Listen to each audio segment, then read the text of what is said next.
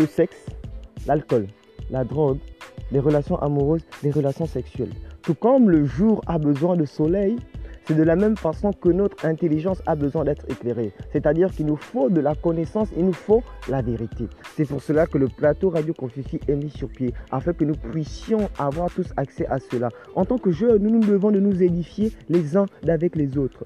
Lorsque le message, en ce qui concerne ces faits, est véhiculé par un jeune, ça passe super bien. C'est pour cela que je vous invite, frères, sœurs, chaque vendredi à partir de 20h30 à être édifiés par des différents orateurs qui seront invités sur ce plateau, des frères et des sœurs jeunes comme vous, afin que nous puissions être tous dans la même vision.